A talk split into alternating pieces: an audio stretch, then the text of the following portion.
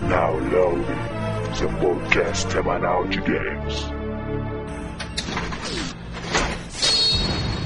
Transcending history and the world, a tale of souls and swords, eternally retold.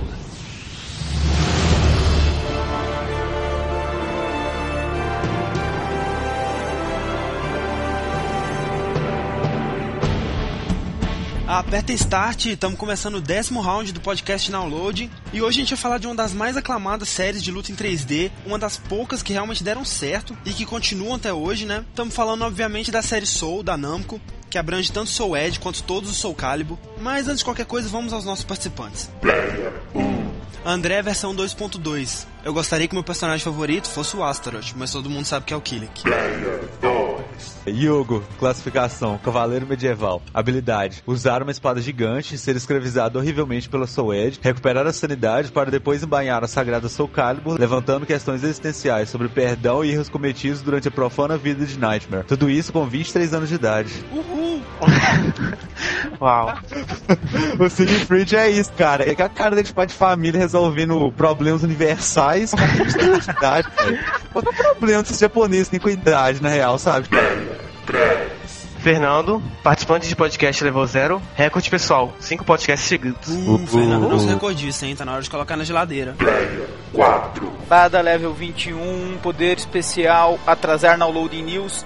Bom, então depois dos e-mails e comentários a gente vai falar tudo sobre a série Soul, todos os jogos, o que eles trouxeram de novo pro mundo dos games, o que eles têm de diferente da maioria dos jogos de luta por aí, além da história dos personagens, curiosidades, etc. Então fica aí que daqui a pouco a gente volta.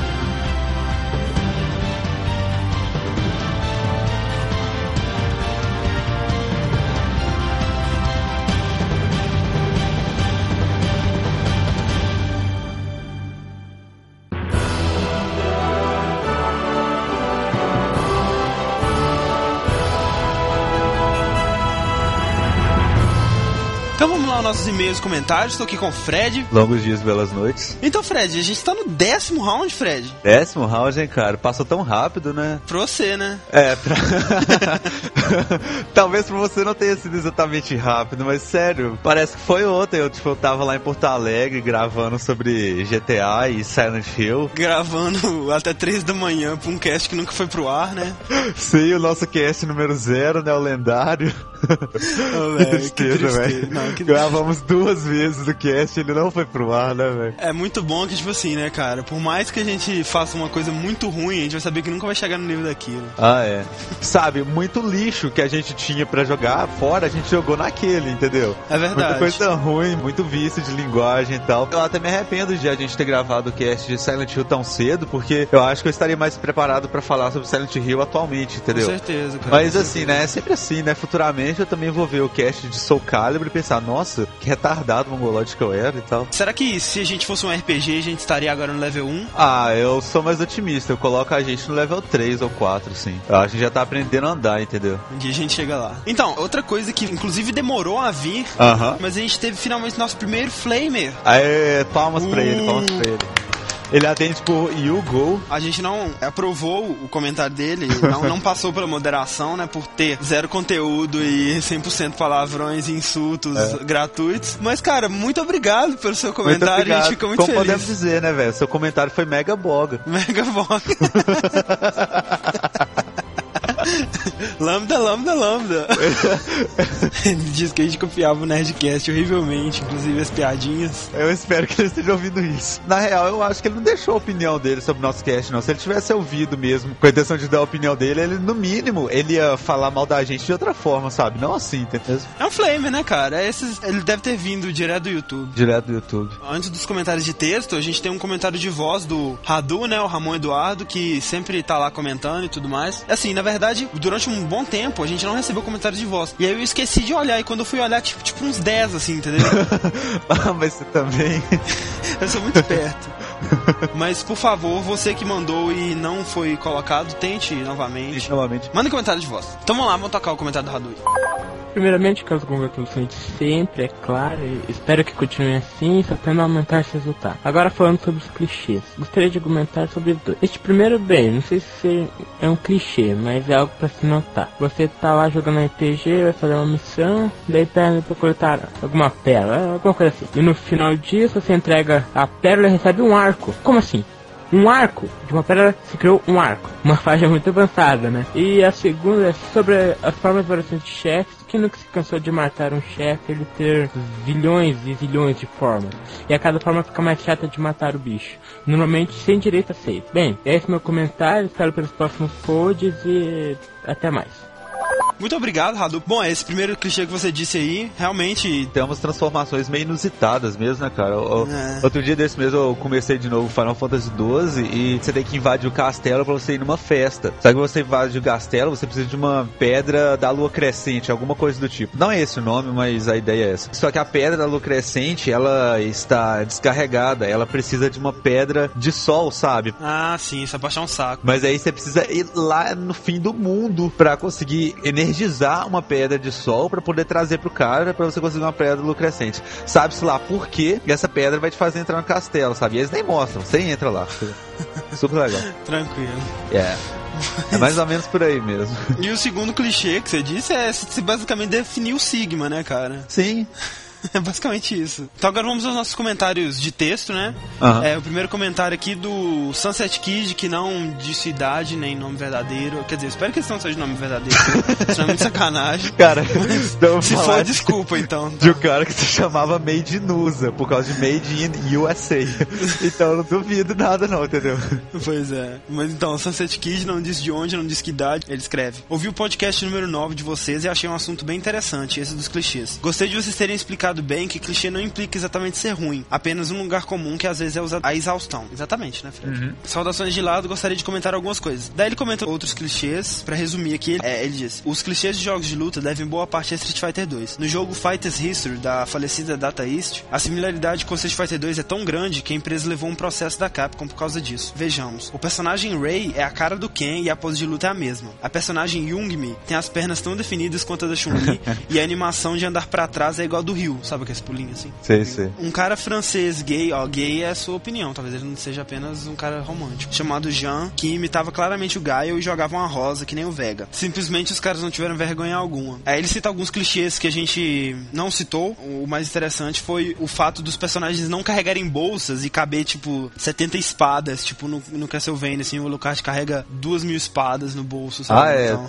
é. assim, né? Aonde ficam essas armas, né, cara? É, Adventures da LucasArts, por exemplo, tipo Monkey Island, assim, eles zoam com isso, porque o Guybrush, ele pega, sei lá, um estopa de canhão, assim, tipo, de 2 uhum. metros de altura, joga na calça, assim, ela vai e desaparece. É, sabe, é legal que dele. eles mostram a animação do Guybrush guardando de verdade, né? E aí ele enfia no bolso da calça, assim mesmo, sabe? Vai na cara dura, assim, é muito legal. é muito doido. É, então, bom, é isso aí, continue com o podcast de vocês, só me pergunto se vão continuar chamando os podcasts por número original. Imaginem, estamos começando com o 57 round do download.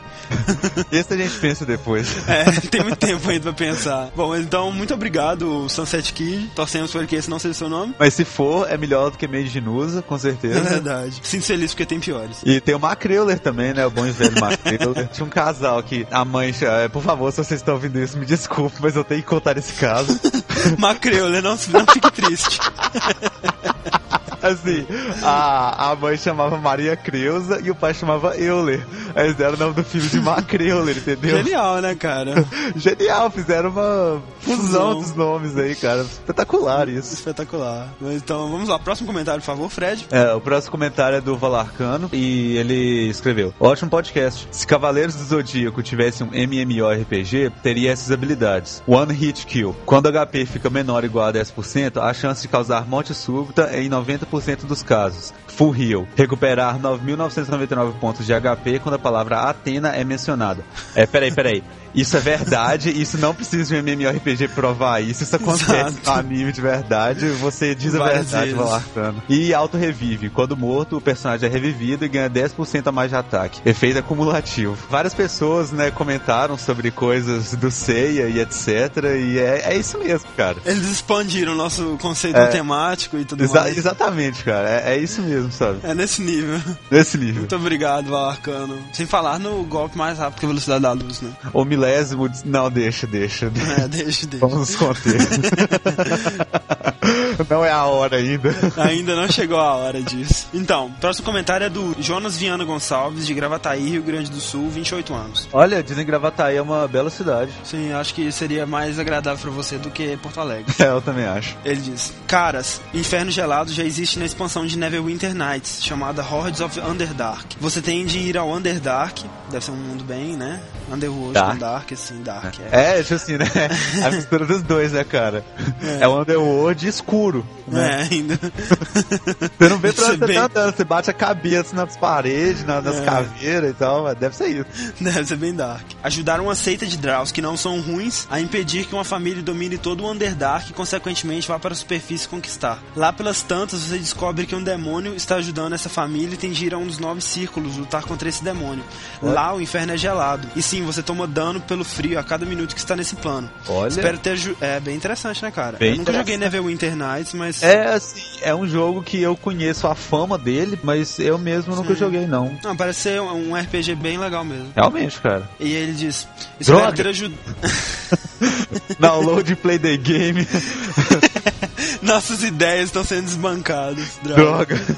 Espero ter ajudado. Lá vou eu voltar às aulas de desenvolvimento de jogos. Tá aí um bom tópico. Que tal fazer um cast sobre os cursos de desenvolvimento no Brasil? Aqui no Sul temos duas universidades de sucesso. Ele não disse quais, seria bom se ele dissesse quais. Ah, eu tava esperando que fosse falar agora, sabe? É, mas é assim, realmente é um podcast sobre esse assunto. Já está nos planos. É, está anotado a nossa lista. Sim. Sim. Muito obrigado. Próximo comentário é do Rodrigo Tenório, de Recife. Ele diz: é, Nota 10 Scast, muito divertido, o melhor de todos. Vou sair divulgando vocês em tudo que é comunidade game. Muito obrigado. Muito obrigado. Agradecemos aí. É, só um porém. Agora que vocês escolhambaram Zelda e tal, vocês têm a obrigação moral de fazer um cast sobre ele. Até porque Round 10 tem que ter um jogo nota 10. Todo cast agora eu vou encher o saco pra vocês fazerem esse pod fodástico. Continue assim, caras. E ele realmente tá insistindo em todo comentário dele. Ele arruma um tá... jeito E de cara, eu puxar. acho que tá certo, velho. A gente falou tanto mal de Zelda que a gente tinha que, sabe, levantar um pouco, né, o espírito Zelda, assim. Mas o cast de hoje não deixa de ser um cast de um jogo nota 10 mesmo, Sim. porque seu Calho realmente recebeu nota 10. Sim, uma série nota 10, né? É de verdade. passagem. Mas os de Zelda virá um dia, pode ser. Zelda virá, há de vir um dia. Saiba que quanto mais vocês pedirem, mais a gente vai ficar com medo de fazer. então, o próximo e-mail é do Marco Viríssimo, de 17 anos, Itajaí, Santa Catarina. Muitos ouvintes do Sul, né, cara? Muitos ouvintes do sul. Legal isso. E aí, galera, comecei a ouvir o podcast essa semana por influência do Rapadura Cast e do Nerdcast. E fiquei muito impressionado pela profissionalidade existente desde o primeiro programa. Sou um ouvinte assíduo de podcast e posso dizer com todas as palavras que o de vocês é um dos melhores. Referente ao último episódio, gostaria de ressaltar mais alguns clichês. Coletes à prova de bala que protege seu corpo inteiro. Não, GTA, né, cara? Colete Exato. para bala protege qualquer coisa, né? Você cai do prédio e perde ponto de colete. Shotguns, metralhadoras, rifles, toda cabe no seu bolso. Essa é aquela, né? Do Sim, guardar é, tudo no sim, bolso. E o mais interessante que ele citou é a versão do mal do protagonista, né, cara? Uhum. Que realmente a gente esqueceu. Esse é um muito bom mesmo. Esse é um muito bom, muito bom. O Davi Garou, ele também falou isso, né? Ele mencionou sobre essa versão do mal dos personagens. Aí ele falou do Link, que tem o Shadow Link, o Sonic tem o Mecha Sonic, o Mario tem o Wario e por aí vai. É, cara, tem o Evil Ryu também. Tem Evil Ryu. Tem tipo um Good Tem o Dark Pô, Zero, será que assim. tem? Acho que não, né? Acho, acho que não, velho. A tendência é ir pro Evil, né? Nunca tem É tipo, verdade, versão boa é deles. Esse redimiu, aí. não tem nos jogos de luta, Não geralmente tem, não. é, realmente. No primeiro Prince of Persia, você pula pelo espelho e aí o seu reflexo sai pro outro lado e no final você tem que se juntar a ele. Eu não entendo isso. Por que, que isso é reflexo do mal, sabe? Nos- Não sei, mas isso foi uma das coisas mais legais que eu vi em jogos da minha vida. Credo. Quando eu era pequeno, sabe? Era muito foda isso. Então, muito obrigado, Marco e, E Davi. e Davi. Próximo comentário, Fred, tem mais algum? É, o Jun também, ele mandou, é... Fala galera download. Divertidíssimo esse último round do podcast, hein? Realmente, foi uma boa ideia vocês alternarem entre podcast mais sério, ou melhor, informativo, e um mais de zoação mesmo. Pelo menos serve de tentativa para agradar a gregos e troianos. Por falar em zoação, só tenho um comentário a fazer. Lá vem. Yogo falando de gostosas dos jogos de luta, mais especificamente Ive, que usa roupa de stripper, luta de chicote, lá e conclui. Eu sou fã da Ive, apesar de tudo isso. Como assim, cara? Você preferia que ela fosse uma gorda ou que ela usasse roupas que cobrissem tudo? Sei não, hein? Como diria o pessoal do CQC, significa. Pô, cara.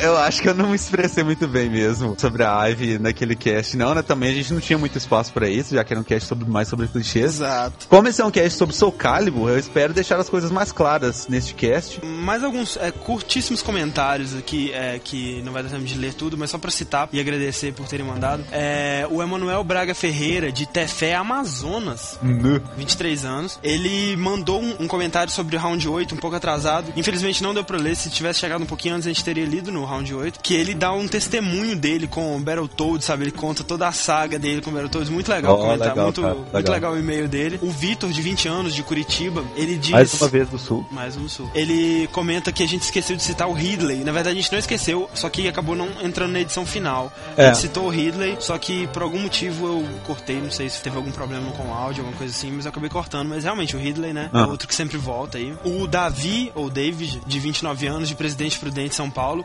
ele cita o jogo Simpsons The Game, que brinca totalmente com o clichês de jogos. Inclusive, os itens que você tem que coletar no jogo são os clichês de jogos, sabe? Você coleta o pulo duplo, você coleta é, morrer na água, sabe? Então, é assim, bem, bem Ah, legal. é. Vão lembrar também. Alguém, infelizmente, eu não consigo me lembrar quem agora, porque eu tô puxando isso mais de cabeça mesmo, né? Dos 50 e tantos comentários. É, tem, tipo, a coincidência extrema. Por exemplo, você tá em Resident Evil, numa casa mal assombrada, e vai encontrar várias munições do meio da casa, sabe? Isso. Eu e o André, a gente tava pensando isso, né? Nas férias, jogando Fatal Frame, né? Pô, na casa de Fatal Frame, você não tem armas, você tem uma máquina fotográfica. E no meio de uma casa abandonada há séculos, você vai encontrando vários filmes ocasionalmente, assim, né? Assim, chegamos no consenso que, assim, deveria ter mais, né? Mas, Deveria ter mais, né? enfim, mas isso pode ser discutido né, com mais detalhes depois. Deveria ter mais, O realmente. fato de ter é estranho o suficiente. É. Mas é, e que bom que não é o contrário, né? Tipo, em Resident Evil você acha filmes fotográficos e em Imagina. Fatal Frame você acha balas, porque você ia jogar bala no espírito, sabe? Você não tem um revólver pra usar e tal. É bem conveniente mesmo. É. E por último, eu gostaria de agradecer a todos que mandaram clichê, sabe? Muita gente mandou. E obviamente não ia dar pra ler todos, sabe? Eu gostaria de agradecer ao Slash Rick, que mandou uma lista enorme de clichês. Todo mundo que mandou e não deu pra ler aqui, muito obrigado. E o que quer que qualquer pessoa de vocês tenha falado sobre o século XVI é mentira. Aprendam a verdade com seu calibre. Exatamente, a verdade está nesse cast. a verdade se conta nesse cast.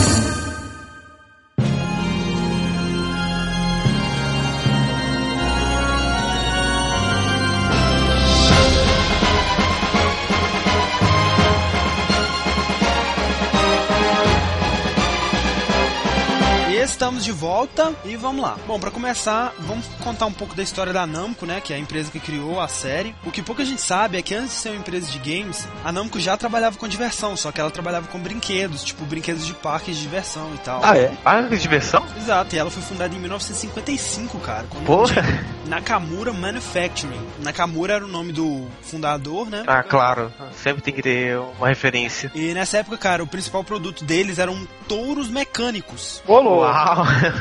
De touros mecânicos para os jogos. Isso é uma digivolução tremenda. Exatamente. Eu não sei como é que não tem um touro em Soul Calibur, né? É verdade, como não, né? Que é das origens, né, cara? Pera aí, será que eles têm um, um jogo de touro mecânico? Deveriam, pelo menos, né? É, com certeza, Ah, e não pode abandonar as origens. nostálgica do jeito que a Namco é, cara, eu não duvido nada que eles façam tipo um acessório pra Wii e touro mecânico, entendeu? Tomara que a Não, Nintendo não. É, senão semana que vem tá lá o novo Nintendo Whatever foi.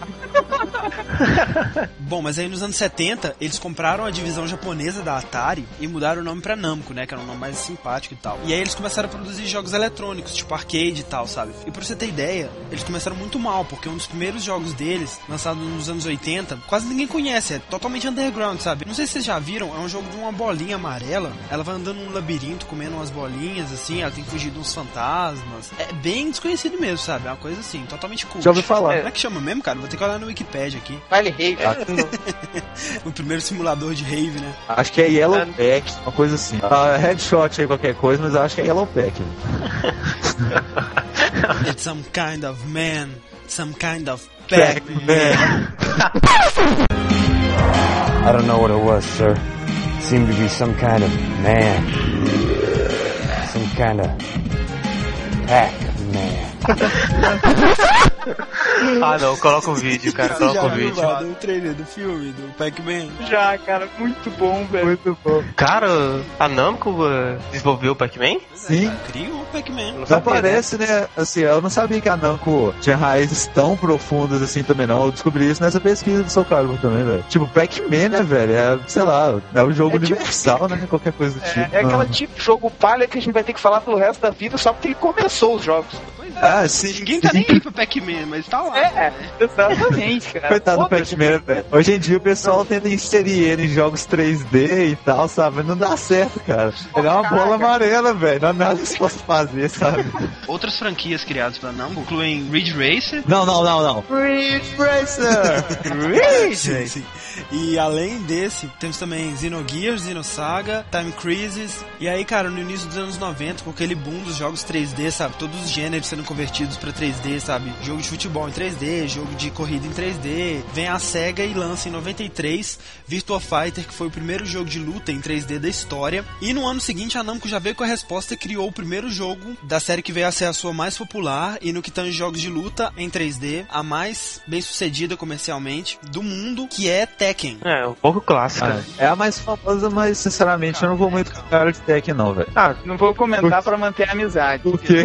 O Tekken é muito foda, cara. Tekken é muito isso? foda. Deixa eu parecer aí. Cara, eu acho um dos jogos mais estratégicos, cara, e com mais valor de replay que já fizeram, assim, cara. Apesar de eu preferir Street Fighter, sem dúvidas, o 2, Tekken, cara, ele trouxe um nível, assim, cara, de, pô, tanto de block, de, de você dar breaking, combo de uma maneira tão... Eu sei que não foi eles que inventaram, assim, sabe? Mas eu acho que acabou se tornando tão... Tipo, era tão massa você, tipo, passar a tarde inteira treinando num Play 2, cara, para você dar um bloco em um combo, em um milésimo de segundo que você tem, cara, que você tem que dar uma sequência de 93 botões para dar um break num combo e entrar com outro, cara. Eu, eu achava isso estupendo, assim, muito foda. Que medo você, velho. O que, que você fez com o Tech, velho? Você disputou o campeonato. É, eu também não sou tão fã de Tekken assim, talvez por não ter me aprofundado tanto quanto Bada, cara. Mas antes de eu dar minha opinião sobre Tekken e fazer uma comparação bem superficial com a série Soul, vamos continuar nossa linha do tempo aqui e falar que no mesmo ano que a Namco lançou Tekken 2, ela lançou uma nova franquia. O motivo da gente estar tá fazendo esse cast, que foi iniciada por Soul Edge, também conhecido como Soul Blade nos Estados Unidos. E apesar de não ter sido nem o primeiro jogo de luta a usar armas, já tinha Samurai Shodown, nem o primeiro jogo de luta em 3D a usar armas, já tinha Battle Arena Toshinden, foi a série Soul que definiu o gênero. E cara, eu sei que é muito difícil comparar Tekken com a série Soul, principalmente Soul Calibur, porque são jogos bem diferentes, com personalidade própria, estilo próprio e tal, e seus pontos positivos e negativos, mas eu prefiro a série Soul. Isso porque eu acho que Tekken é meio 8 ou 80, sabe? Ou é técnico demais ou é simples demais. Ou você é um noob que aperta dois botões até morrer zero o jogo, ou você é um mega expert que faz a sequência de 96 botões aí do Bado, entendeu? E eu acho que a série Soul, principalmente a partir de Soul Calibur, tem uma jogabilidade muito mais instintiva, menos técnica, de modo que você se concentra mais na luta que tá acontecendo, nos movimentos dos personagens, do que em decorar a sequência de botão. Também não tô dizendo que Tekken é um Guitar Hero dos jogos de luta, não, mas o que a série Soul conseguiu fazer, eu acho que foi muito positivo, principalmente levando em conta que ela adicionou o elemento das armas que poderia deixar o jogo mais complexo e conseguiu fazer isso achando meio termo ideal entre técnica e instintividade. Sem falar que assim, apesar de que eu acho que isso é um defeito de todos os jogos de luta em 3D, eu vejo isso muito mais em Tekken, que é o fato de que você pode ser um jogador experiente. Se você for jogar contra um iniciante que começar a apertar os botões aleatoriamente, as chances de você perder são altas, principalmente se ele pegar o Edge. Ah, mas é que eu acho que isso é muito relativo, assim, sabe? Tipo, quando você joga um jogo diverso, assim, cara, não adianta. A pior pessoa que você pode jogar contra é contra alguém que esmague botões, cara. Quando você joga contra alguém bom no Street Fighter 2, assim, cara, você consegue prever ele. Agora, em qualquer jogo de luta, o nego que fica apertando meia lua pra frente todos os botões ao mesmo tempo, Vai ganhar, cara. Eu- eu- É a famosa Cara. luta instintiva, né, velho? Meia lua e qualquer botão. Pra vocês terem uma ideia, cara, quando eu era mais novo, cara, eu ia com tipo uns quatro primos, mais irmãos, numa uma parada de arcade que tinha Darkstalkers, cara. Cara, a gente terminou com todos os personagens, sendo que um apertava um soco, o outro apertava outro soco, um ficava no manche, o outro ficava no outro soco, o outro no chute. Tipo, era bizarro, cara, mas a gente terminou. É, cara, a primeira vez que eu fui jogar Tekken, tipo, foi num arcade assim também. Perguntei pro cara que tava jogando como é que jogava e tal. Ele tava mó bem e tudo mais. Aí ele, ah, só precisa ficar apertando esses dois botões aqui até o fim de sua vida. Zerei.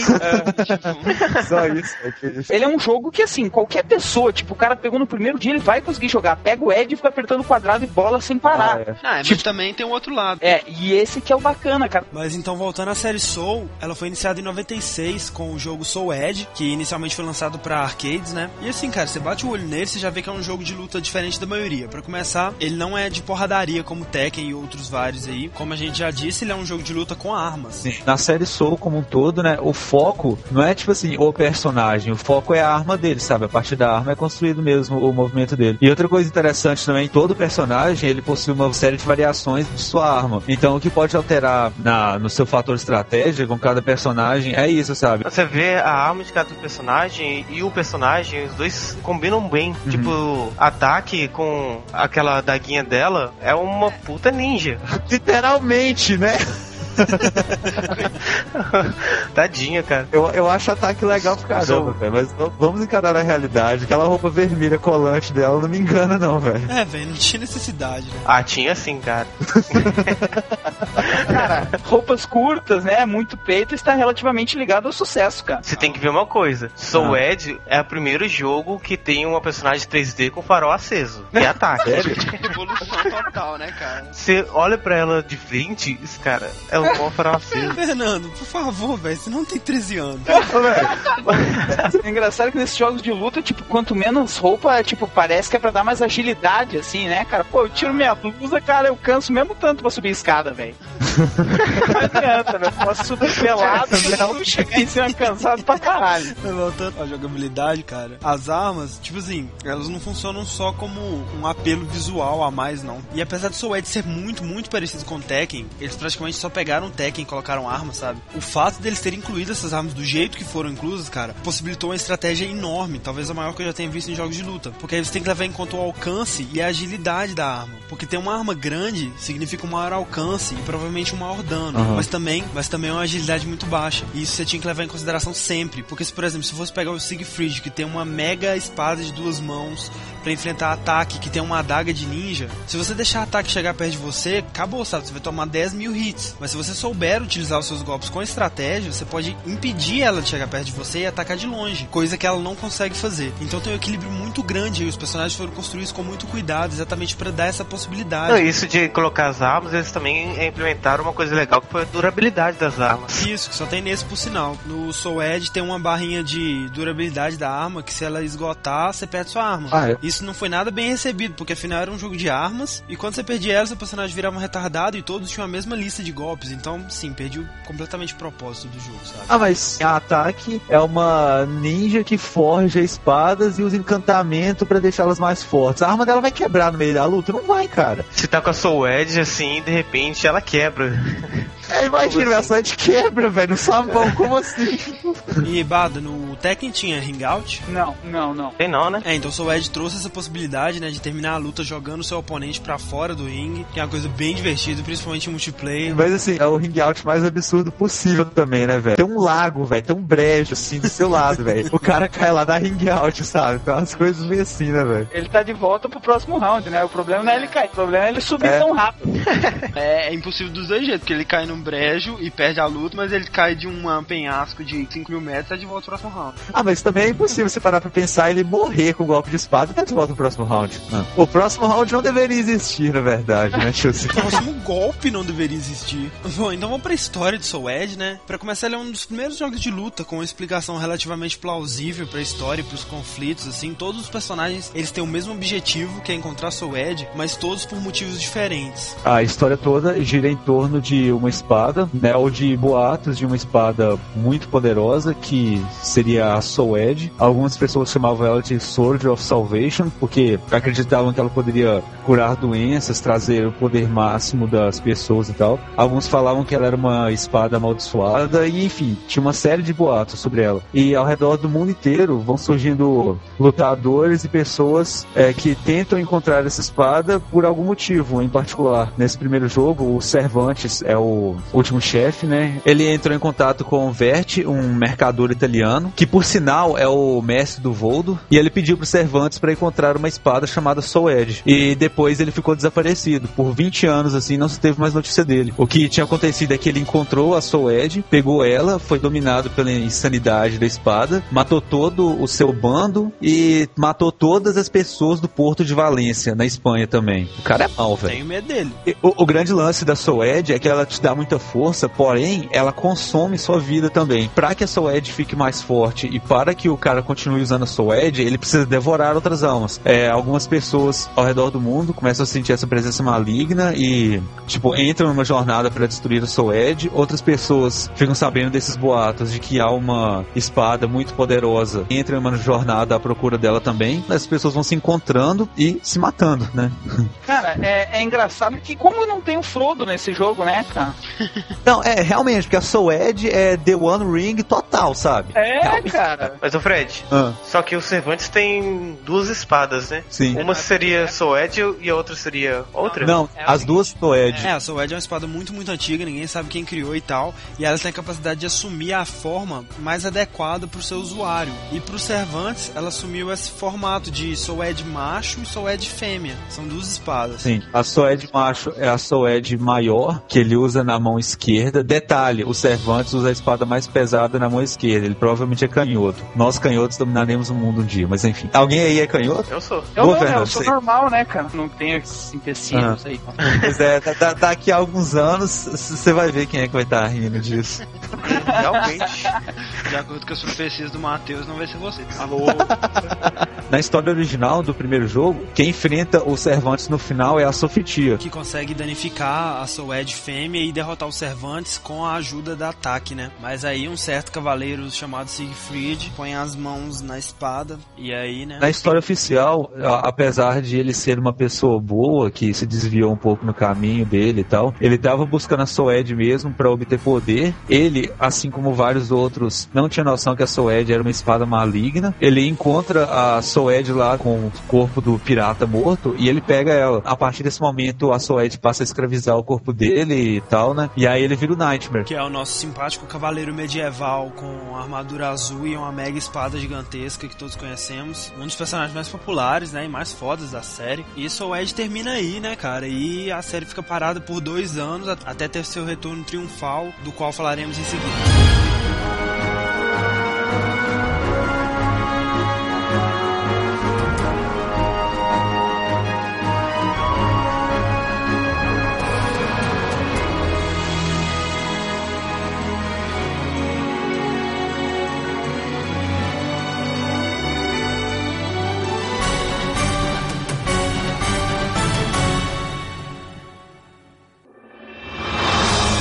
Então, Soul Edge teve suas inovações, fez um sucesso razoável no PS1 e tal, mas eis que chega o ano de 98, um ano muito expressivo pra games. Ah, mentira, velho. Soul Calibur lançou em 98 também? Foi, cara, É? absurdo, né? Oh, é um lance meio abicane isso, velho. Não, é profecia. É, como já dizia a teoria abicane, né? No ano de 98, É, tá escrito, né? tá tudo escrito. Nas paredes abicanes, sei lá, nas rochas abicanes, qualquer coisa do tipo. Cara, daí a Namco vai e lança, inicialmente para arcades também, o segundo jogo da série Soul, que é Soul Calibur. E assim, o que esse jogo tem de mais, né? Pra começar, cara, no site Game Rankings, que aglomera reviews de todo mundo, Soul Calibur está em sexto lugar, sexto lugar geral. Ele é o sexto melhor jogo do mundo, de acordo com o consenso dos críticos de todo mundo, entendeu? E ele é considerado por muitos como o melhor jogo de luta já criado até hoje. Ever. E isso não é uma coisa que um cara chegou lá e falou, não, Uhum. sabe? Isso é um consenso mesmo. E depois, quando ele foi lançado pra Dreamcast, Dreamcast talvez seja o primeiro caso de uma versão de arcade que fica melhor em um console doméstico, porque o jogo vem melhorado em todos os aspectos, sabe? Com mais personagens, jogabilidade mais refinada, melhores gráficos. E cara, os gráficos. Nesse mesmo ano foram lançados jogos tipo Ocarina of Time, Half-Life. Um ano antes tinha sido lançado Final Fantasy VII, cara. Então, Uhum. assim, a revolução gráfica feita por Soul Calibur é algo sem precedentes. Uhum. Isso quer dizer, não vão olhar a imagem, porque hoje em dia vai estar feio pra caralho. Não, cara, até que não, sabe? Ele ainda é bonitinho até hoje. É. Se você for ver jogos da mesma época, tipo Half-Life, Ocarina of Time e tal, você vai ver aqueles negócios quadrados, aquelas texturas pixeladas e tudo mais. E o Soul Calibur não, cara, você vê assim e ainda é agradável de se olhar, cara. É absurdo. Eles incluíram coisas muito revolucionárias, do tipo expressões faciais reais, sabe? O, o rosto do personagem se alterava de acordo com o que ele tava fazendo. Tipo o Mitsurugi, ele grita bastante quando ele tá lutando, sabe? Ele grita. E a cada golpe que ele dava, a cara dele mudava. E, e os membros dos personagens, eles ficavam ligados com perfeição, sabe? Não era que nem os jogos da época que ficavam dois blocos meio desconectados, não. Eles se mexiam como se tivesse uma pele revestindo tudo mesmo. E tem até um sistema de contração muscular, cara. Quando eles se movimentavam, dava pra você ver os músculos e tudo mais. É absurdo, cara. É assustador. É, apesar de o Soed ter vendido bem, ele não vendeu tanto quanto a Namco esperava. E aí depois eles deram um golpe de marketing, né? Muito bom, porque o Soul Calibur, ele pegou mais ou menos a época áurea do Dreamcast, assim. O Soul Calibur não explodiu, cara. Foi muito famoso mesmo na época, assim como vários outros jogos de 98, E né? como se não bastasse já a revolução gráfica, Soul Calibur pegou tudo que tinha feito de Soul Edge um jogo excelente e se diferenciou totalmente de De Tekken. todos os outros jogos de luta, na verdade, né? Exato. Ele criou um novo sistema de movimentação chamado Corrida em Oito Direções, né? O H-Way Run. Que é o seguinte, cara, nos jogos de luta até então, pra cima pulava, pra baixo abaixava e tudo mais. No Soul Calibur, a direção que você colocava no analógico era a direção que o seu personagem ia. E isso dava uma liberdade muito grande. As possibilidades de estratégia, sabe, se multiplicaram. Pra quem se lembra dos jogos 3D de luta mais antigos, tipo, o cenário é 3D, os personagens são 3D, mas você tem que apertar um, um botão específico pra você sair daquele eixo 2D, sabe? Assim, Exato, o famoso sidestep. é, era uma coisa extremamente difícil, sabe? Não era uma coisa comum, assim, você não fazer isso com naturalidade. E Soul Calibur teve essa grande sacada de conseguir colocar isso com naturalidade, velho, sabe? É, cara, eles tiveram a grande sacada de ver que Soul Calibur não é um jogo aéreo, ele é um jogo que você fica no chão, você não precisa tanto de pular, sabe? Porque você vai dar um voador se você tem uma espada. É. Então, assim, eles atrofiaram completamente a capacidade do seu personagem de pular pra implantar esse sistema. Então você vê que isso não funcionaria. Aí fica em bem mais jogo. intuitivo, né, cara? Você vai atacar, você não tem mais aquela coisa de, ah, vou dar um super pulo, girar três vezes e meter a espada no é chão. um dos poucos jogos onde a técnica máxima do voador com a rasteira não funciona. É, não, não vou É. pronunciar de novo, que eu não quero ser odiado. não, não, por favor. Não, mas eu, eu não concordo, assim, com esse. Quando você tem o, o, o eixo 3D livre, assim, sabe? Acaba ficando meio falho, assim, cara. As animações, tipo, não ficam perfeitas, encaixadas não ficam reais, assim, sabe? Justamente por não ser muito previsível, assim. Quando você tá dando um combo, assim, ele já não fica tão real. Porque, tipo, o cara tá tomando soco do lado e a cabeça tá indo pra trás, assim, Não, sabe? isso realmente acontece. Olha, o Soul Calibur 2, pelo menos, eu não cheguei a ver nenhum problema, assim, na questão de animação e naturalidade dos combos, não, É, eu sabe? não tô lembrando exatamente aqui, cara, mas, por exemplo, no Soul Calibur 2, quando você pega o cara pelas costas e bater nele, ele Toma dano de forma diferente. Ah, Toma. tá, mas cara, né, pra você adicionar um sistema desse e ter como ponto negativo só um probleminha visual, acho que é extremamente válido, sabe? Exatamente, Pela sim. liberdade que ele te deu e tudo É, mais. enquanto não, não afetar diretamente o gameplay, assim, né, cara? Tipo, você conseguir construir um, um combo sequencial de botões ali sem ter que mexer o eixo, eu acho tranquilo. Ah, deu tão certo que até hoje é usado na série Soul Calibur, É, o entendeu? H-Way Run virou a marca registrada de Soul Calibur. Que é muito bom, até hoje, cara, é perfeito, sabe, assim, os personagens têm golpes que exploram esses, todas as direções, sabe, não fica naquela linearidade, então isso aumenta muito a imprevisibilidade, por exemplo, o Max, ele tem golpes que rapidamente ele se desvia do eixo central dele pro lado, atacando, então você pode usar isso ao mesmo tempo pra se desviar de um ataque adversário na vertical e atacar o cara ao mesmo tempo, sabe? Exato, e assim também como tem os golpes pra evitar esse tipo de coisa. Tipo, o Nightmare, ele tem um golpe que varre todos os eixos. Quarta dimensão, né, velho? Aquela espada gigante dele, pega tudo também. O famoso helicóptero.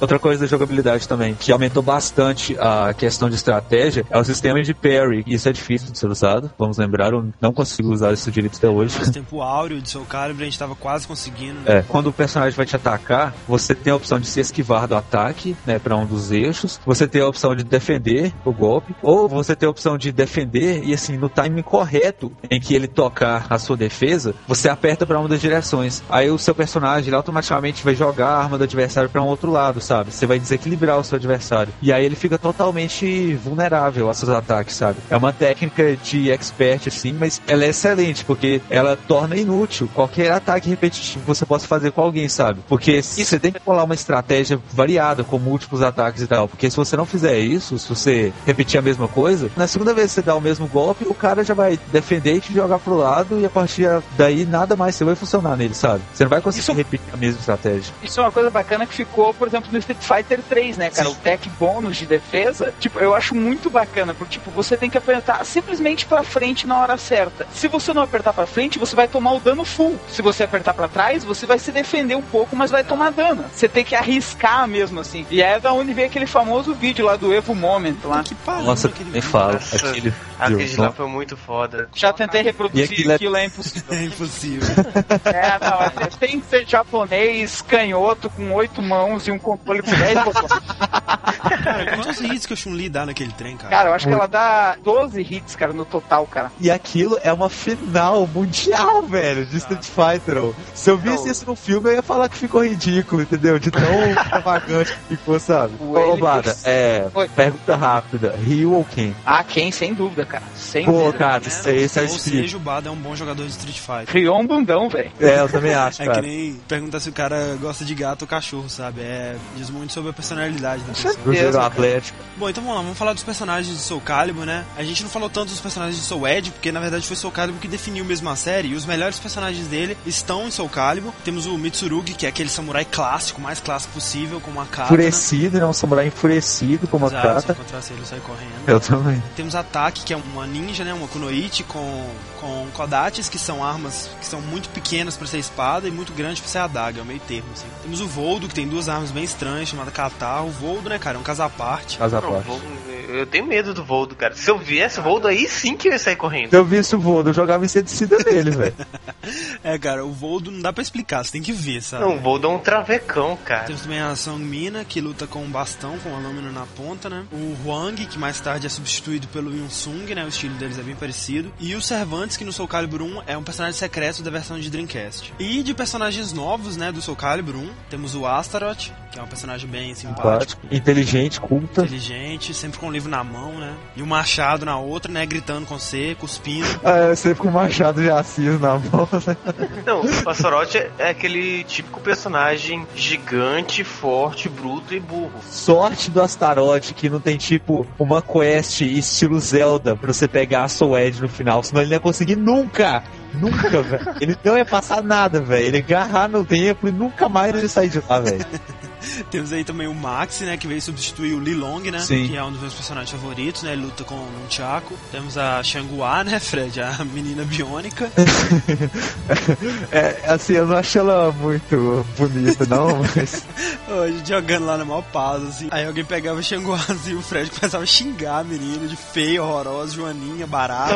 Olha, ela é esquisita, velho. Chegou é estranho demais, cara. Sei lá, não consigo aceitar ela direito, sabe? Alguma coisa dela me incomoda muito. Eu não sei o que é. Ela é a principal desse Soul Calibur, né? Tipo, a heroína, assim. Ela é chinesa, filha de um monge, e ela treinou como espada de Kung Fu. Os movimentos dela são bem interessantes, os golpes dela e tudo mais. São mesmo, sabe? Temos também o Kilik, né? Que é praticamente um clone da Sangmina. Ele tem um bastão sem a lâmina. O Kilik, Max e a Shangua, eles fazem meio que um trio, assim, né? Que sai na jornada em busca de destruir a Soul Edge, na verdade. O Max, ele era um pirata, antigamente. Assim, a minha limitada mente humana não consegue imaginar um cara com roupas daquela em um barco de piratas, mas tudo Não, bem, é- eles falaram que ele é um pirata, então eu Não, ele acredito, seria né? sodomizado diariamente pela tripulação. Não, ele era É. quem? Só se ele fosse o bardo, né? Porque, cara, eu olho pra ele, eu vejo Elvis Presley. Exato, cara. Aquele cabelinho dele.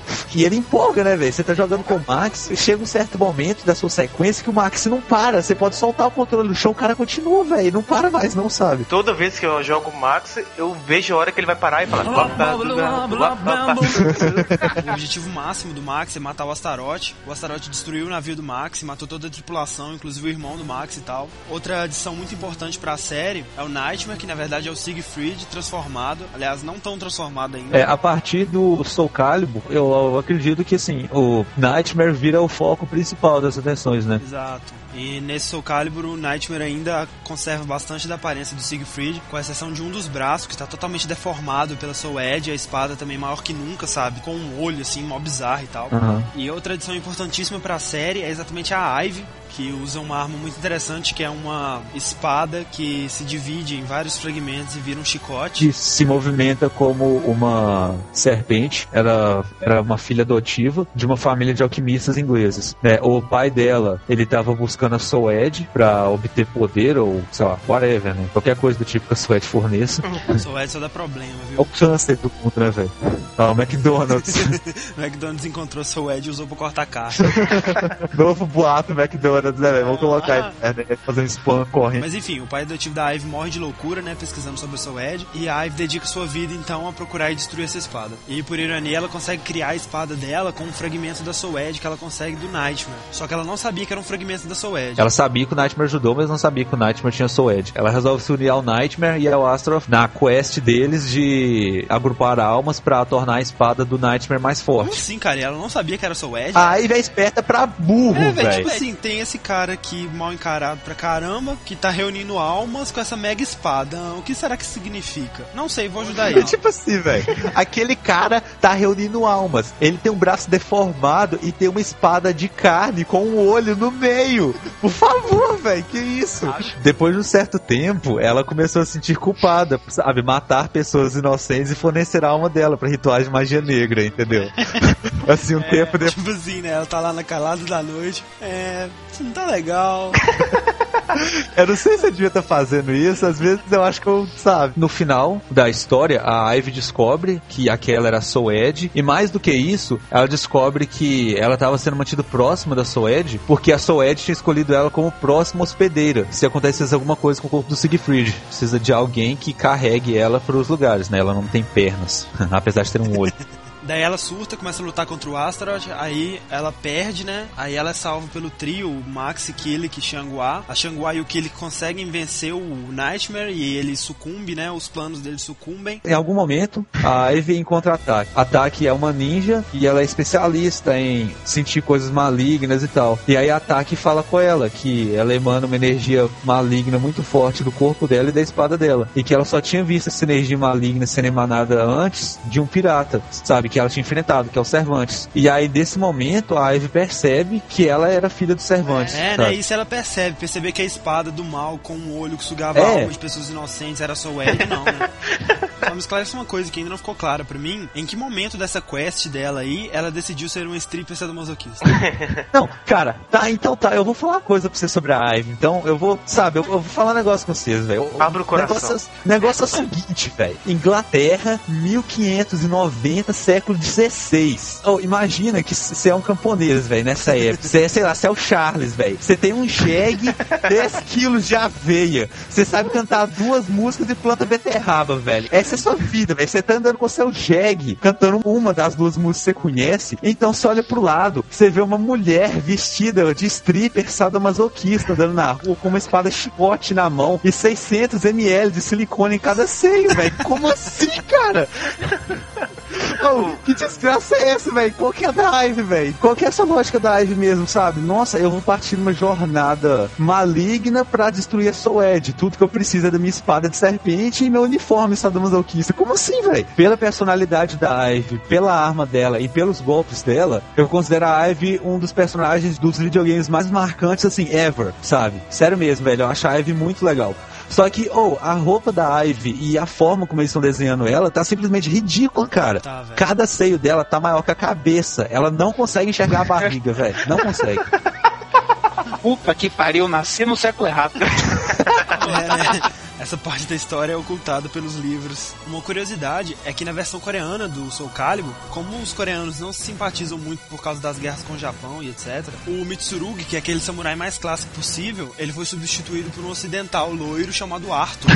Outro ponto altíssimo de Soul Calibur é a trilha sonora, cara, composta pelo Junichi Nakatsuru, que é uma das minhas trilhas favoritas, sabe? E é aquela música mais épica e medieval possível, sabe? Eu sempre quis colocar ela como fundo do podcast, mas nunca combinava com o assunto, sabe? Então hoje eu vou colocar até explodir música de Soul Calibur. Junichi Nakatsuru pra mim é, tipo, o compositor por ter feito esse livro de Soul Calibur 2. Eu acho ela muito excelente mesmo, com todas as palavras. É, mas dizem que a do 1 é melhor, sabe? Eu não ouvi, então não falo por minha opinião, mas é o que dizem. E cara, o Soul Calibur 1 é isso, né? A recepção dele foi a melhor possível, sabe? Foi talvez o de mais sucesso até hoje e o de melhor avaliações até hoje, com certeza, sabe? Ele recebeu 10 na GameSpot. Aham, 10 em 10. Até ano passado só tinham quatro jogos que tinham recebido 10 na GameSpot, ele era um deles. Atualmente acho que são 6 jogos. Ele recebeu 10 na IGN e 40 em 40 na Famitsu, que é a nota máxima deles. Isso é muito difícil de acontecer, Isso é sabe? lendário, praticamente. A Famitsu é uma revista mais tradicional do Japão, assim, de games. Muito antiga também, e até hoje deve ter, sei lá, uns 8, 10 jogos, assim, no máximo, que receberam nota máxima, sabe? Vamos para o seu cara, vamos.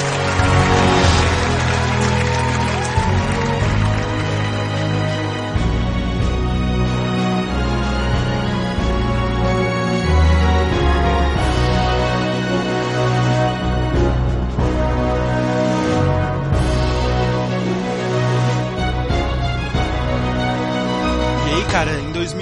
depois de muita expectativa, muita publicidade, muitos adiamentos, a Namco finalmente lança Soul Calibur 2, cara. Nossa, eu esperei muito aquele jogo. Quando eu comprei o jogo, eu não sei se eu dei o CEP errado pro cara ou se eles mandaram errado, mas ou, o meu Soul Calibur 2, né, tipo, deveria ir de São Paulo pra Minas Gerais, foi tipo pra Santa Catarina antes, velho. Ou ele viajou o Brasil pra chegar na minha casa, velho. Foi uma desgraça aquilo. Foi, sei lá, um mês de espera, sabe? O Sedex, velho. Raiva que deu, velho. Você lembra que eu tava esperando alguma coisa pra chegar nessa mesma época também? Sim, sim, aquilo foi mais triste. Tipo assim, o Fred tava esperando o Soul Calibur, né, pra chegar no correio, e eu tava esperando algum outro jogo também. Aí a gente tava assim, né, qual vai chegar primeiro e tal. A gente disputou. Aí o do Fred tava mó demorando assim, aí eu, ó, o meu vai chegar primeiro e tal. Aí o do Fred chegou, o meu não chegou até hoje. Bom, o Soul Calibur 2 ele trouxe uma grande novidade, porque por se tratar pela primeira vez de um jogo multiplataforma, ele veio com personagens extras em cada plataforma. Na versão de PS2 ele veio com o Heihachi do Tekken, na versão de Xbox ele veio com o Spawn da série de quadrinhos do Todd McFarlane, que inclusive criou mais um personagem exclusivo pro Soul Calibur, né, o Necrid. Eu acho que a empresa, a Toad McFarlane Productions, eles criaram, assim, um personagem estilo do Necrid e a Namco pegou esse cara e transformou ele no Necrid, sabe? Ele não foi criado totalmente pela McFarlane, não, entendeu? E na versão de GameCube ele veio com ninguém mais, ninguém menos do que o Link do Zelda, cara. A jogabilidade dele é realmente boa, ficou muito legal ele lá, o gráfico dele, as armas dele também. O Soul Calibur 2 foi o que nós mais jogamos, assim, de longe, é o que nós, né, com certeza foi o que nos fez virar fã da série. Os personagens são muito bem equilibrados. Com exceção do Rafael. É, o Rafael é extremamente apelão, assim. É um saco aquele cara. Nossa, não aguentei. Que eu digo Gabriel, nossa. Nós temos o amigo Gabriel que deveria estar participando aqui, que assim, ele tem uma reação quando ele vai jogar videogame, que é a seguinte, velho. Quando ele pega o controle, nada no universo é mais importante do que a sobrevivência dele no videogame, velho.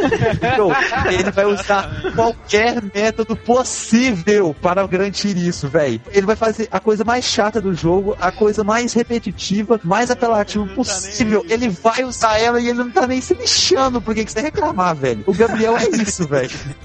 É, né, velho? E se alguém tivesse trazido o GameCube, Ah, né, pra gente a poder boca, jogar. É Fred. Não, Fred, eu vou te falar, só faz coisa errada. Então, personagens novos do Soul Calibur 2. Temos a Cassandra, que é o clone da Sofitia, com espadinha grega escudo padrão. Temos o Necro, que já citamos, que ele tem um núcleo de energia no peito que gera armas de energia na mão dele e tal. Temos o Rafael, que é um francês razoavelmente afeminado, que luta esgrima. Temos a Talinha, aquela menina solitária, sem amigos, que conversa com o vento. De acordo com o que diz a história de Soul Calibur, ela é a sacerdotisa do vento, mas assim, cada um acredita no que quiser, né, velho? Na minha opinião e na opinião do André, ela não ouve vento coisa nenhuma. Ela não tem amigos, não tem mais nada pra fazer. Fica inventando, ah, o vento me diz não sei o quê. Isso nada, velho. Isso nada.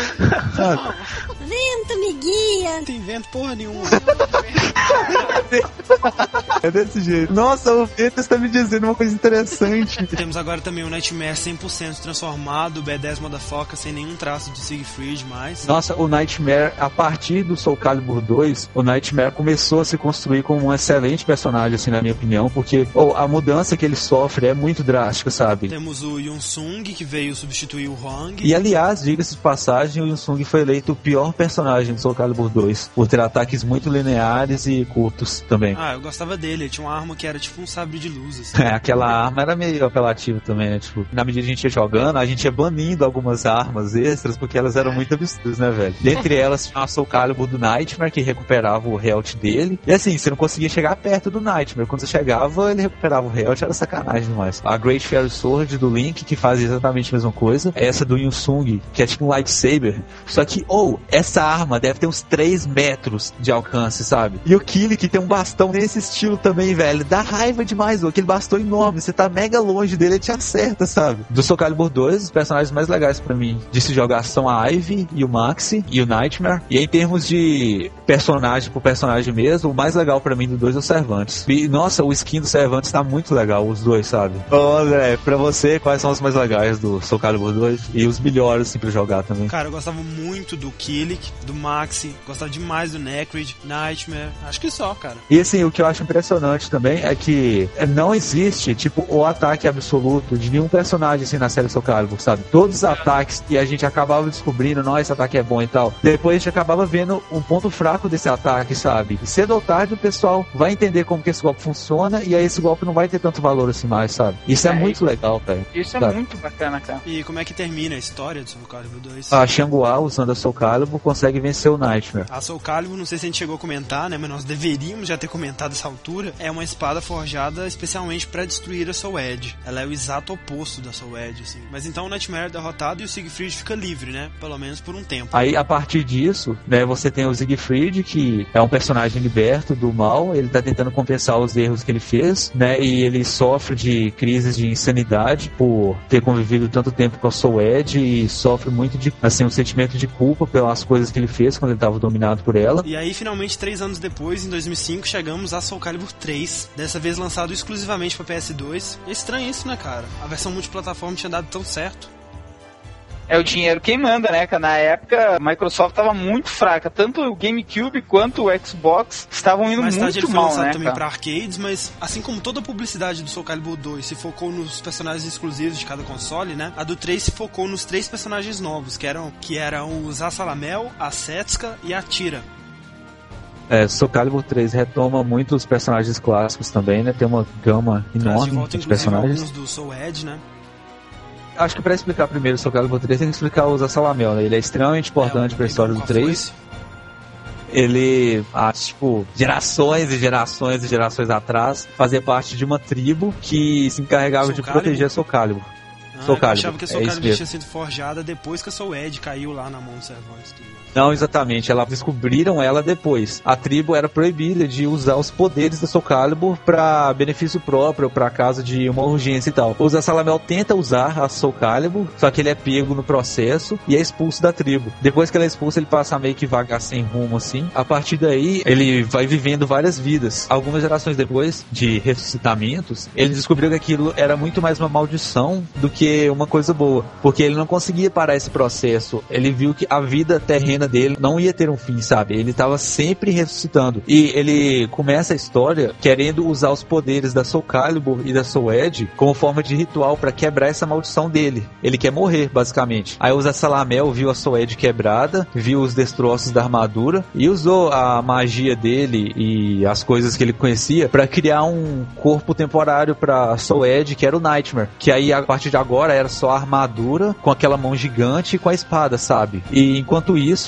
o Siegfried tá usando a Soul Calibur, que estava enfraquecida. O plano dos Assalamel é fazer com que o Nightmare fortaleça o Soul Edge e que o Siegfried fortaleça o Soul Calibur, para que no final ele possa usar as duas armas, sabe? Essa é a ideia dele. Quem queria destruir a Soul Edge continua querendo destruir, quem queria ter a Soul Edge continua querendo ter ela, entendeu? A história... E aí temos outros três personagens novos menores que são o Night Terror, o Ebbs. O Ebbs é o Salamel transformado quando ele se funde às duas espadas, e é o último chefe quando você não está jogando com os Assalamel. O Okadan, que é basicamente um cara com cabeça de coruja, Sim, ele é engraçado, né? É um personagem cômico. Ele imita É, todos os outros personagens. Aí temos os outros personagens que voltam, tipo o Loki, que é aquele cara vestido de urso. O Huang também volta. A Setsuka é uma samuraia. É, ela, se, ela se disfarça de geisha e prostituta. Ela quer se vingar do Mitsurugi por ter matado o pai adotivo dela. E temos a Tira, que é uma mulher muito esquisita com uma espada circular. Qual que é o problema daquela mulher, velho? Assim, século XVI, velho, por favor, velho. Ela me lembra a Era Venenosa daquele Batman Forever, eu acho, sabe? Um modo bem interessante do Soul Calibur 3 é o Chronicles of the Sword, que é tipo um RPGzinho assim, que você encontra vários outros personagens, tipo tem o Lilong, tem o Arthur, que é aquele clone do Mitsurugi e tal. Outro modo bem legal é o Create a Soul, onde você cria um personagem e aí você pode mudar a aparência dele, colocar atributos, etc. E dependendo da combinação que você fizer, você pode criar personagens de outros jogos da Namco, tipo até Tekken, sabe? Eu já vi vídeos no YouTube do Create a Soul com lutas do tipo Hitler versus Stalin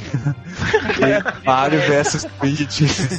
é tipo isso. Vou deixar o videozinho no link pro pessoal ver. Eu achei o story mode dele, né? Eu não sei como se chama exatamente, mas eu achei ele meio enjoativo, porque assim, você joga, né, e mostra os personagens se encontrando e tal. Só que a maioria dos encontros é mais ou menos semelhante, entendeu? Muda quem tá lá. E você quer saber o final de todos os caras, então você tem que fazer a mesma coisa com, sei lá, 20 caras diferentes, entendeu? Além disso, cada personagem tem dois finais diferentes, no mínimo. O Killer que tem três. Outra novidade que eles colocaram é que dependendo do personagem que você encontrar, ele tentava te atacar antes da luta ou acontecia alguma coisa com o cenário e aí você tinha que apertar uma sequência de botões, estilo Resident Evil 4 e God of War, sabe? Isso foi bem legal no começo, né, cara? Mas tipo assim, Primeira e segunda vez que eu cheguei na torre do relógio a Salamel jogou uma roda gigante em mim, eu achei, não, legal, né? Imprevisível e tudo mais. A décima quinta vez não foi legal. assim, outra coisa meio chata que eu achei do Soul Calibur 3, assim, né? Claro que a gente tá comparando com Soul Calibur 1 e 2, que são jogos historicamente bons, entendeu? Soul Calibur 3 é um bom jogo, só que eu não acho que tá no mesmo nível dos outros dois, entendeu? O que mais pesou pra mim, na verdade, é que tava a mudar o design de alguns personagens e tal. Só que, oh, por exemplo, a roupa do Cervantes no 3 é muito tosca, velho. O cara é um pirata zumbi maligno do mal, velho. Ele é ruim, velho. Ou o coração do Cervantes deve ter finco, velho. Dá choque o coração dele. O cara é ruim demais, velho. E aí ele usa uma roupa toda carnavalesca lá, velho. Sabe nada. É, cara, não, o Max de cabelo azul, cara, É, quem merece aquela porra? Então, cara, Soul Calibur 3 é isso, né? A recepção dele foi muito boa também. Ele recebeu notas menores que as de Soul Calibur 2, mas ainda assim notas altíssimas. As reclamações mais comuns dele é que ele é muito parecido com o 2, né? Não trouxe muitas novidades. Os novos modos dele não foram tão bons quanto se esperava, mas é um excelente jogo, mais um excelente capítulo da série. E aí nós vamos para o primeiro e único spin-off da série, lançado em 2007 exclusivamente para o Wii, que é o Soul Calibur Legends. Ai ai, o que dizer de Soul Calibur Legends? Ô, coitado do Wii, né, velho? Sabe, assim, o Wii custa ter um jogo, sabe, third party, esse nome, e ele conseguiu um exclusivo, velho. Ele conseguiu o Soul Calibur exclusivo Legends, velho. Só que foi uma porcaria. Pra começar, ele não é um jogo de luta como todos os outros. Ele é Aham. um jogo de ação-aventura, assim, de porradaria e missões e terceira pessoa, sabe? Ah. E basicamente ele é um prequel. Ele conta a história que se passa entre o Soul Edge e o Soul Calibur 1. Ele conta como que o Siegfried se transformou em Nightmare. E sabe, isso poderia ser uma coisa interessante e tal, mas não foi. E além do Siegfried, que é o personagem principal, tem vários personagens jogáveis, tipo a Ivy, o Astaroth, Taki, etc. E alguns outros personagens que aparecem, tipo o Cervantes, Lizardman e tal. E cara, não tem muito o que dizer, né? Pra vocês terem uma ideia, na GameSpot ele recebeu 3.5 em 10. Não foi bonito. As reclamações dele é que é um jogo extremamente repetitivo, você visita a mesma fase, enfrenta os mesmos inimigos, os mesmos chefes, sabe? Milhares e milhares de vezes. Os gráficos não são bons, mesmo levando em conta que a capacidade do Wii é reduzida. E parece um jogo que correram pra terminar, sabe? Assim, né? A única coisa, assim, de curiosidade que eu sei dele é que ele enfrenta aquele dragão no final, né? Que é um dragão de mitologia nórdica.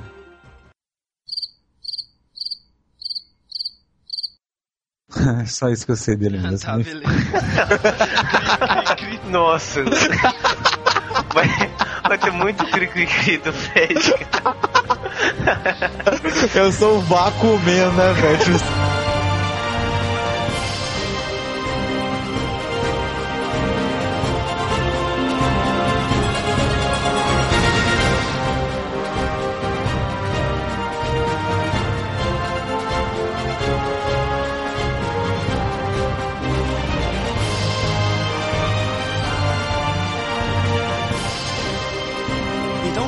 Chegamos a Soul Calibur 4, o esperadíssimo quinto jogo da série Soul, que vai ser lançado dia 29 de julho, ou seja, exatamente daqui a uma semana para Xbox 360 e PlayStation 3. E cara, tá parecendo um jogaço, tá prometendo demais, sabe? Eu acredito que ele vai estar no nível do 2, assim, sabe? É o meu palpite. No mínimo, né, cara? Aham. Por favor, não se matem por estar saindo pro 360, tá? É verdade, é verdade. Por favor, gente. A sua vida vale mais do que um jogo de videogame. Acredite nisso, cara. Sério mesmo. Se você cogitar a hipótese, se mata. E assim, como tá saindo multiplataforma novamente, eles retomaram a mesma ideia do Soul Calibur 2 e estão lançando personagens exclusivos para cada versão. Só que dessa vez os personagens são um pouco mais inusitados do que o Link, o Heihachi e o Spawn. Na versão de 360, teremos ninguém mais ninguém menos que Yoda e na de PS3, Darth Vader, ambos do universo Star Wars com seus sabres de luz, poderes da força e tudo que eles têm direito. Não, não, não, vamos fingir surpresa, vamos fingir que a gente tá ouvindo isso pela primeira vez. Vamos lá, vamos lá. Darth Vader e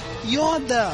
Nossa, puta que pariu. Sério? Não, não, não. Isso Não, não acredito, não. Não, peraí, peraí. Não, fala de novo. Repete. Game mesmo? Não acredito em você, André. Só acredito vendo.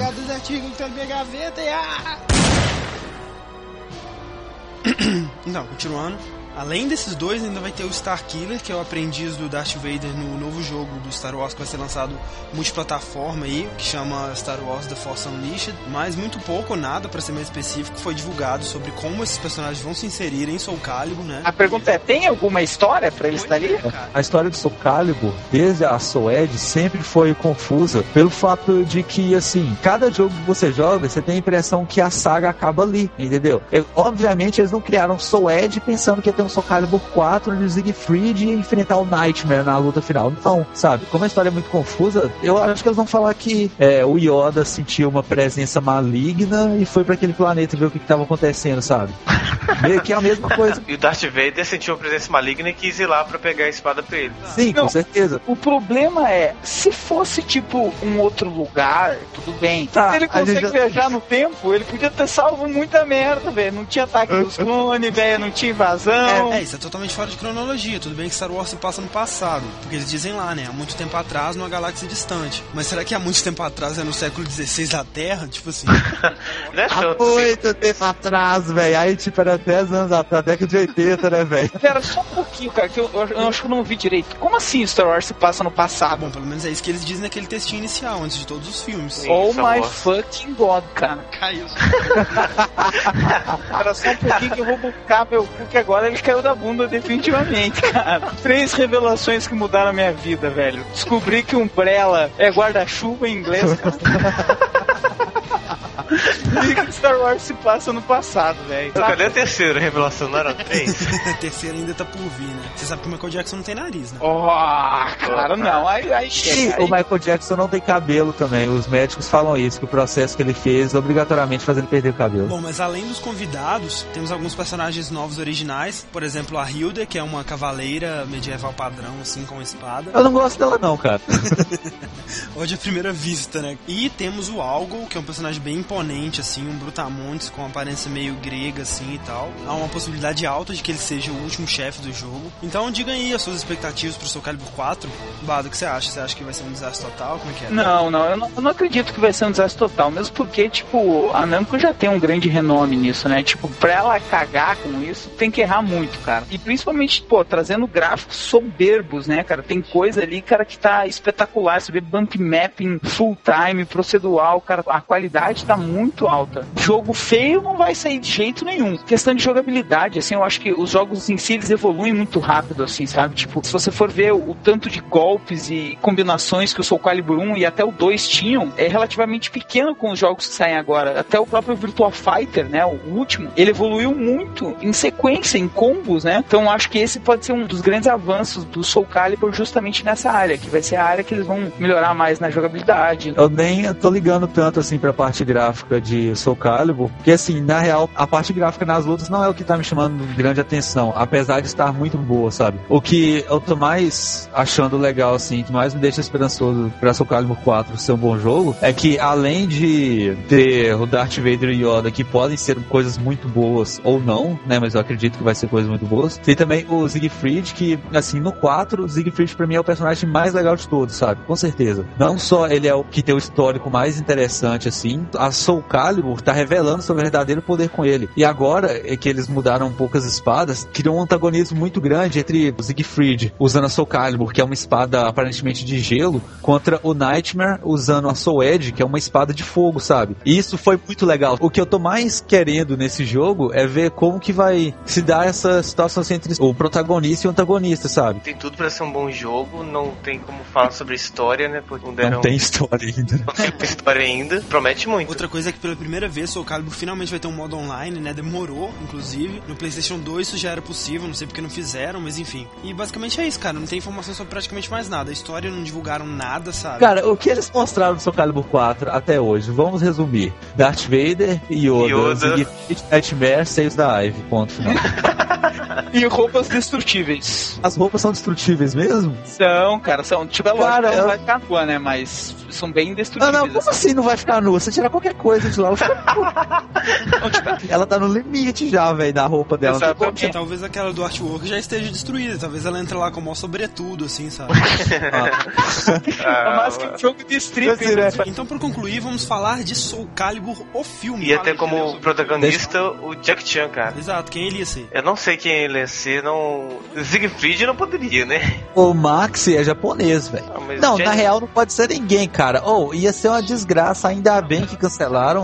E, cara, nem é boato, não, porque chegou até o site e tudo. Desistiram? Porque parecia que o, o Jack Chan tava muito envolvido com outros projetos. tipo assim, tinha que ser o Jack Chan, né, velho? Não podia ser mais ninguém, né, cara? Não. Você vê. Ele ia ser algum personagem mesmo ou eles iam criar um novo personagem? Um filme de Soul Calibur, assim, teria alguma chance de ser decente, assim, claro que, né, eu não sou diretor, de- ou roteirista, então não tenho muita autoridade de falar isso, mas na minha opinião, assim, eu acho que teria chance de ser um filme decente se eles fizessem uma história sobre o Siegfried e essa caminhada dele, sabe? Não, não, não, não, não, olha isso, olha isso, olha isso.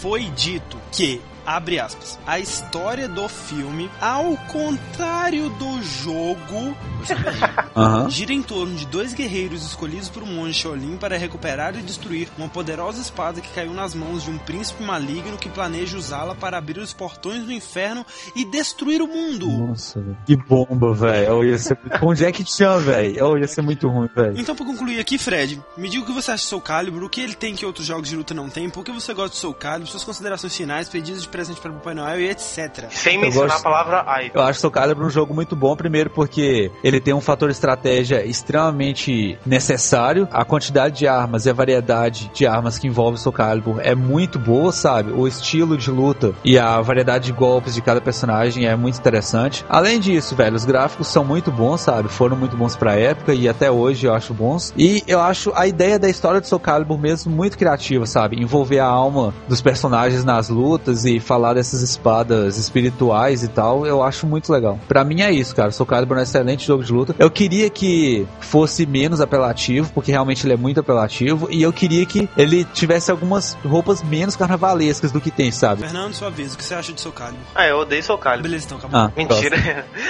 Ele envolve muito estratégia, não é só pancadaria. É uma franquia muito boa que deve ser explorada mais ainda. Bom, basicamente os meus motivos pra ser fã de Soul Calibur foram ditos pelo Fred pelo Fernando. Eu gostaria de acrescentar só o modo versus, porque pra mim jogo de luta não tem graça contra o computador. E eu tenho excelentes, excelentes lembranças de várias tardes passadas jogando Soul Calibur, principalmente o 2. E é isso, cara, pra mim Soul Calibur já é um clássico. Bada tem alguma consideração final a fazer? Bada? Bada? Acho que ele nos abandonou. E estamos chegando aqui na marca de 3 horas e meia de gravação. Alguém vai ter que editar isso em dois dias, não serei eu. Fernando? Eu, queria- é, eu, eu tô pensando no túnel. Ai, ai. É, só vai pra mim mesmo, já sei. Mas então é isso, a gente espera ter relembrado a série aos fãs e apresentado àqueles que não conheciam ainda. É claro que deixamos de falar muita coisa, sabe? Soul Calibur tem uma história extremamente densa. Eu queria contar mais sobre a história de todos os personagens, só que, tipo, ela é muito grande, sabe? Não ia caber num cast só, com certeza. Então mandem seus comentários, e-mails, headshots, contem suas experiências de Soul Calibur, seus personagens favoritos, se vocês gostam de Soul Calibur, se vocês não gostam, se vocês preferem Tekken, se vocês preferem Barbie e o Cavalinho do Arco-Íris. E é isso, semana que vem a gente se encontra sábado, normalmente, no Round 11 sobre a E3 e Game Over. Adeus, sai.